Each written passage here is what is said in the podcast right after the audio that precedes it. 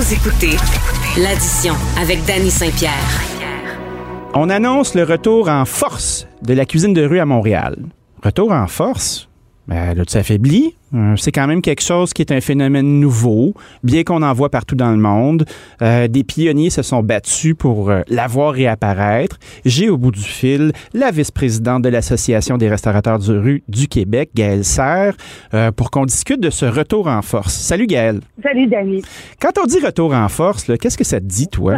tu sens-tu qu'il y a de la Ben, force dans ce mouvement-là? C'est quoi cette affaire-là? Écoute, euh, c'est intéressant. On va parler de force peut-être euh, parce que bon, ben tout le monde s'est un peu affaibli pendant la pandémie euh, en 2020, donc on espère que 2021 se passe mieux. Mais je pense que de toute façon, la cuisine de rue, c'est quelque chose qui est là pour rester. Euh, on n'est pas un phénomène nouveau. Je veux dire, là, on, va célébrer notre dixième anniversaire officiellement euh, au Québec. Bonne fête. euh, Vous êtes dans les deux chiffres. euh, Félicitations. Ça ah fait une oui. grosse chandelle, ça. Grosse chandelle. Mais on s'entend plus que la cuisine de rue, c'est quand même quelque chose de, comme tu disais, de normal, de Ben, il me semble. qu'on trouve absolument partout. Et euh, on n'est pas supposé être en train de devoir euh, demander une légitimité euh, parce que c'est quelque chose qui fait partie des mœurs, puis on en a besoin. Donc, euh, Ben, c'est clair qu'on a besoin. Puis Voilà. j'aimerais ça profiter de notre moment ce matin pour qu'on puisse euh, élucider certaines questions. Tu sais, j'ai, euh, tu sais, je veux pas toi puis moi, on est des insiders là. Mais pour, euh, pour le public qui nous écoute puis qui est à la découverte de tout ça, euh, tu sais, on parle beaucoup de Montréal, mais vous êtes une association de cuisine de, de rue du Québec. Euh, une opération de camion, euh, camion cuisine, est-ce que ça peut être payant? Ou c'est un sideshow puis c'est une façon de représenter ton restaurant avec une autre gogosse?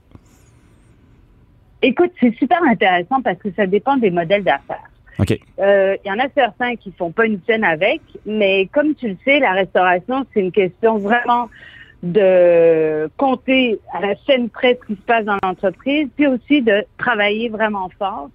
Donc, euh, il y a une question de jugement, il y a une question de chance aussi, Oui. mais l'expertise des restaurateurs, euh, ceux qui ont beaucoup d'expérience en restauration, en général, ils tirent bien leur épingle du jeu euh, en cuisine de rue.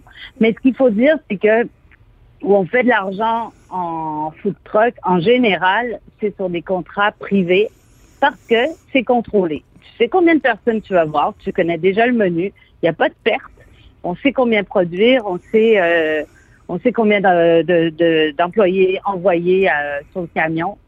Donc, c'est euh, beaucoup plus contrôlé que, par exemple, de prendre un truck, de s'en aller dans le centre-ville d'une ville et s'il pleut trois gouttes, ben le lunch est à l'eau et puis euh, on fait euh, 200 pièces, donc on vient d'en perdre euh, 300, mettons. Parce que Fait ça coûte quand même, euh, ça coûte un montant par jour pour mettre la clé dans la porte, hein, donc... euh, Ben oui, ben oui. C'est pas donné. Un, Et un camion, en général, un beau gros camion all dressed là, qui est prêt à, à se tenir tout seul, puis à faire des gens, puis à faire de la business, combien ça coûte? Mettons, euh, j'arrive là comme un beau, un beau rêveur, puis je me dis, ah, moi, je suis le roi de la, de la tarte aux pommes, là, puis je vais me faire un camion de tarte aux pommes. Euh, je vais prendre mon argent de Ben retraite, la tarte aux puis euh, pommes, wouh! euh, ça, la tarte aux pommes, ça coûte beaucoup moins cher parce que t'as pas de hot ni de friteuse. Alors, Mhm. Dis donc, pour quelque chose de beaucoup plus gros, montons un camion de cuisine euh, Thaïlandaise. vietnamienne, Oui, oui, oui. thaïlandaise. Oui. Ah ouais, donc. Euh, Est-ce qu'on a des wok? Oui. Oui. Allez, on, on se met des wok, on se met des friteuses, on se met des planchas, on se met des sirons. Ça te prend une méga hot, ça te prend une arrivée d'eau parce que des wok, euh, ça tire beaucoup, beaucoup d'eau. En plus d'avoir tes lavabos eau froide, eau chaude Oui. des frigidaires, peut-être un petit congélateur. Hein, fait que tout l'équipement, déjà, ça coûte cher. Oui. C'est qu'un beau gros camion comme ça, on se met une télé dehors pour pouvoir euh, afficher le menu. Mhm. Euh, 100 000, 120 000. 120 000. OK. Ben, c'est le fun de mettre un chiffre là-dessus. Oui, c'est normal parce qu'ouvrir un, resto pignon sur rue, euh, d'avoir quelque chose qui a moindrement de bon sens, euh, tu peux le doubler facilement là, avec designer, permis, nanani, nanana, immobilisation, réparer, reconstruire. Fait que ça peut être quelque chose de viable. Ceci dit, comme tu mentionnais tout à l'heure, si tu n'as pas de garantie de revenu puis tu fais 200 pièces par jour, ça a moins de bon sens. La question que j'ai envie de te poser, Voilà. c'est on était à 12 sites l'année dernière, on est à 24 sites cette année. Il me semble que c'est pas beaucoup, 24 sites pour l'ensemble de l'île de Montréal. Qu'est-ce qui détermine le nombre de sites? Écoute, là, c'est vraiment triste ce que je vais dire, mais on n'a pas insisté pour en avoir beaucoup plus parce que on a un petit peu peur de pas avoir beaucoup de camions. OK. Parce que la pandémie a fait vraiment mal. Et puis, étant donné qu'il y a pas, il risque de pas y avoir d'événements, de grands événements, il risque de pas avoir le droit de faire des rassemblements euh, avec des humains. Mhm. Il y a peut-être des opérateurs qui vont décider une année de plus à ne pas ouvrir leurs camions. Alors, moi, j'aime mieux avoir des sites euh, bien pleins, bien utilisés, que d'avoir euh, trop de sites qui vont être euh, la moitié du temps vides.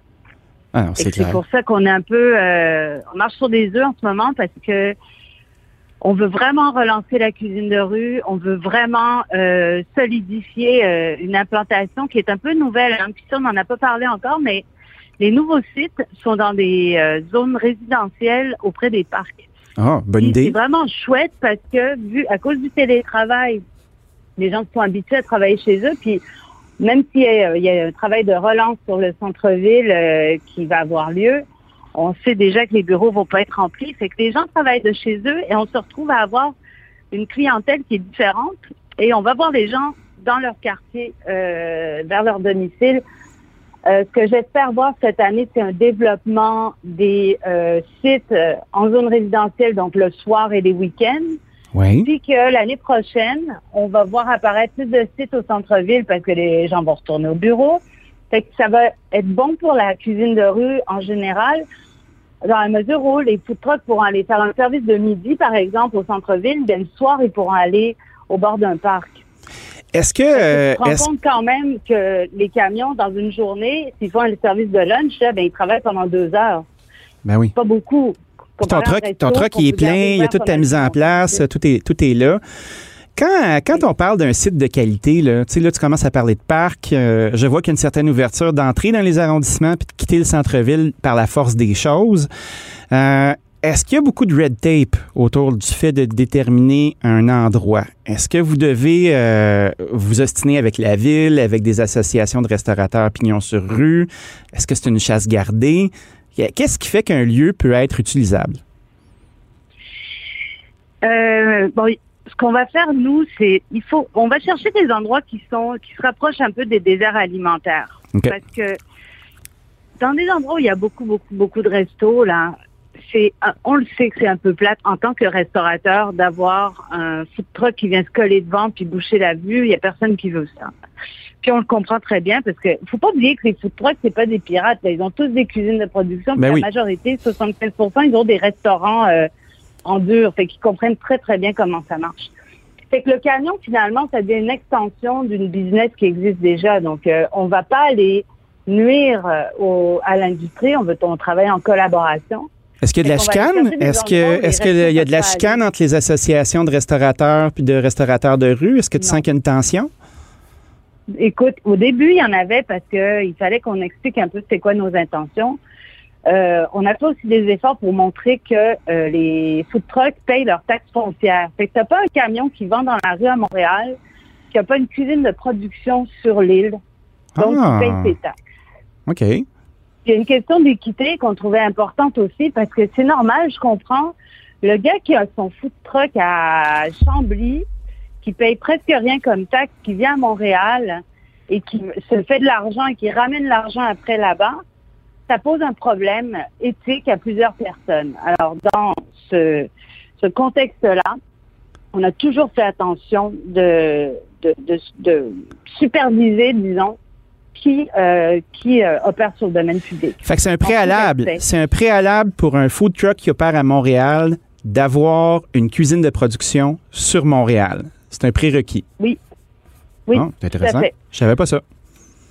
Oui, mais c'est nous, on a toujours trouvé que, ben d'un, tu comprends pourquoi on veut une cuisine de production, hein? Oui.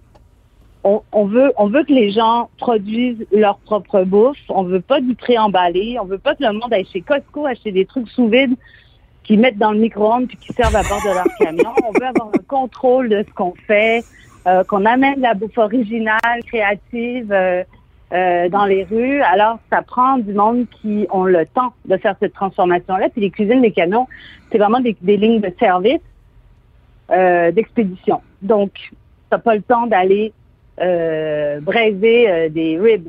Tu vas aller les faire dans ta cuisine de prod, puis après, tu vas les finir à bord du camion.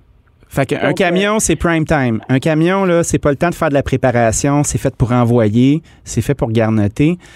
Ce que j'entends dans ce que tu me dis aussi, euh, ben non, il n'y a pas de place. Hein? C'est sûr que c'est tout petit. tout à l'heure, on parlait du, camion euh, thaïlandais, là, puis il y avait des woks, des fritteuses, une plaque. Je me demande où est-ce que tu vas tout mettre ça, tu sais, parce que c'est quand même pas très gros un camion. Là. Tu peux travailler deux ou trois, euh, trois petites, petites personnes puis d'attitude là, là-dedans. C'est pas énorme, là. Ben, écoute, moi, j'ai déjà rentré sept personnes dans le Grumman. Ah! Au, au jazz en 2013. Ça devait être chaud, hein? c'était chaud. C'était vraiment chaud. aïe, aïe, aïe. Euh, pour, euh, pour être un camion dans la rue puis d'être euh, sélectionné par la Ville de Montréal pour pouvoir opérer, est-ce que tu dois être un restaurateur indépendant? Est-ce qu'il y a un panel qui choisit? Comment ça se passe? Alors, dans le temps, il y avait des comités de sélection hyper élaborés qui étaient qui étaient faits avec des nutritionnistes, avec des gens, les fonctionnaires de la ville. C'était très, très, très compliqué et onéreux. Au bout de deux ans, ben, ils se sont rendus compte qu'en fait, c'était beaucoup mieux que les gens de l'industrie s'organisent eux-mêmes entre eux.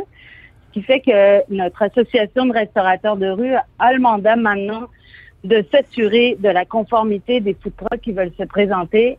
Et nous, de notre côté, on a des barèmes qui sont euh, assez clairs, c'est-à-dire que on va aller sur de la petite entreprise indépendante.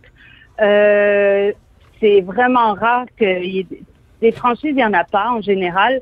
Euh, c'est des mini-opérations. On s'assure d'avoir du euh, des contenants compostables, d'être éco-responsable, c'est essentiel aussi. Oui. Et on va aller favoriser, mettre de l'avant les produits locaux. Ce qui est cool, c'est que la clientèle de Montréal s'attend à ça aussi.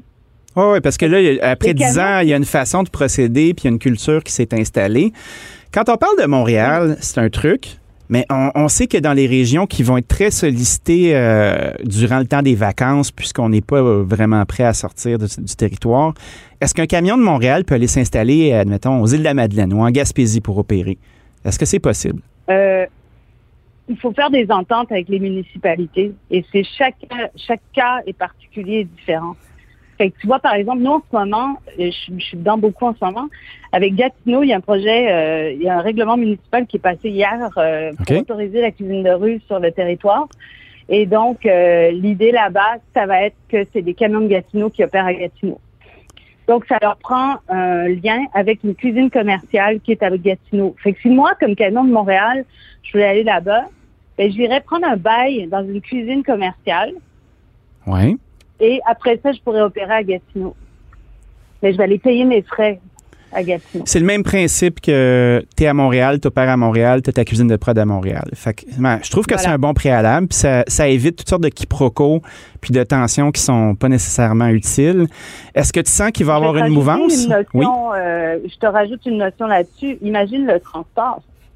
Tu peux pas partir le matin, faire trois heures de route avec la bouffe dans ton camion pour après ça aller la servir quelque part je veux dire, le maintien froid, là, c'est quand même une priorité. Oui. Donc, c'est bien mieux d'avoir un quartier général local dans la ville où tu opères pour être capable de t'assurer de ne pas tuer qui que ce soit. Voilà. Ce serait déjà un bon préalable. Est-ce qu'il y a des villes au Québec qui sont froides à l'arrivée de cuisine euh, de rue, de camions cuisine? Tu sais, je sais qu'au Saguenay, il y avait des petites tensions. Il y a notre ami Michael Tremblay qui a eu de la difficulté. Là, on voit que Gatineau, ça s'ouvre. Euh, est-ce qu'il y a des endroits qui sont encore à défoncer ou on, aurait l'occasion de faire ça? La grande majorité du Québec, il n'y a pas de vente sur le domaine public. Comme ça, c'est interdit à peu près partout. Puis après ça, tu vois des initiatives qui vont être sous des formes de projets pilotes ou d'événements. Ça, ça grandit peu à peu, mais ça, il n'y en a pas tant que ça des food trucks au Québec. Donc, après ça, il faut, c'est, le poids en fait de, du, de la demande qui fait que les choses changent. C'est les citoyens qui demandent qui font des pressions à leur euh, à leur administration municipale respective puis dire nous on en veut des food trucks dans notre ville, on a envie de vivre cette expérience là puis ça, ça part des citoyens? Ça part des citoyens, ça part des restaurateurs. Oui. Le restaurateur qui se dit tiens j'ai besoin d'aller diversifier ma ma clientèle, euh, j'ai besoin d'aller d'aller vers eux il va se construire un food truck et puis il va être capable de l'utiliser. Il s'agit qu'on le laisse faire, par exemple. Puis qu'on puisse euh, Voilà, exactement. qu'on puisse le travailler. J'ai une autre question quiz aussi pendant que j'étais au bout du fil. Euh, on, on parle toujours de camions, mais quand on regarde les marchés comme New York, euh, on voit beaucoup des, des espèces de petits trailers. Tu sais, on pense aux cartes à hot dog, puis à des trucs comme ça. Est-ce que quelqu'un pourrait s'installer dans un espace réservé aux camions cuisine avec un setup comme ça, puis faire exemple des hot dogs de style de New York, ou ça prend absolument un camion? Euh, en ce moment, on est seulement sur des camions. On est en train de travailler sur des vélos, euh, vélos Bosch, Oui. euh, tranquillement. C'est que ça, c'est vraiment, euh, on est très, très, très content de ça. Euh, on en a trois en ce moment sur Montréal qui sont intéressés. Fait qu'on va essayer de leur donner un espace pour ça. Euh, sinon, euh, les, les, les cartes, comme on les appelle, le gros problème avec ça, c'est que on a un problème de conformité MAPAC. OK. Il n'y a pas de. Ça prend de l'eau courante, euh, chaude, froide, comme tu sais, pour opérer une cuisine. Oui. Puis dans ces cartes-là, en général, ils sont pas autonomes euh, à ce niveau-là. J'ai même entendu des trucs épouvantables. C'est, euh, ils ont fait des analyses de l'eau qui contenait les euh, saucisses. Euh, oui, ça doit être terrible, ça. C'est c'est épeurant. oui. Aïe, aïe, Fait aïe. que, euh, après ça, j'ai. Fait que, fait que, oui, c'est ça, mais j'ai arrêté d'en manger. Mais en fait, j'ai, je trouvais ça bien cute sur le coup, mais je sais que au niveau de l'autonomie puis de, de- de- au niveau euh, sanitaire, disons, là, on est mis dans un food truck, honnêtement. Bon, ben, écoute. Ça fait, ça fait déjà le tour de notre aventure euh, de retour en force de la cuisine de rue à Montréal. Merci, Gaël, d'avoir passé un moment avec nous pour nous expliquer tout ça. À bientôt. À bientôt!